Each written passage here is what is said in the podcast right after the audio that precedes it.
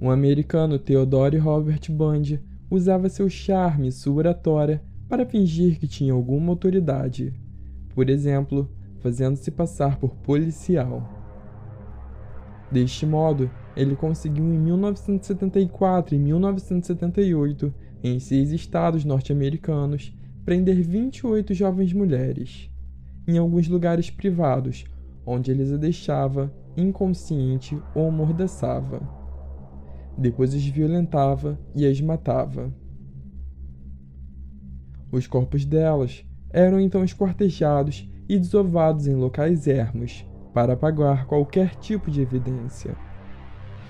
Em 1976, quando Bundy foi preso, ele abriu mão de um advogado e decidiu defender a si próprio.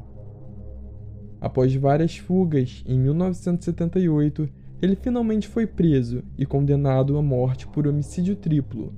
E no dia 24 de janeiro de 1889, ele finalmente foi executado.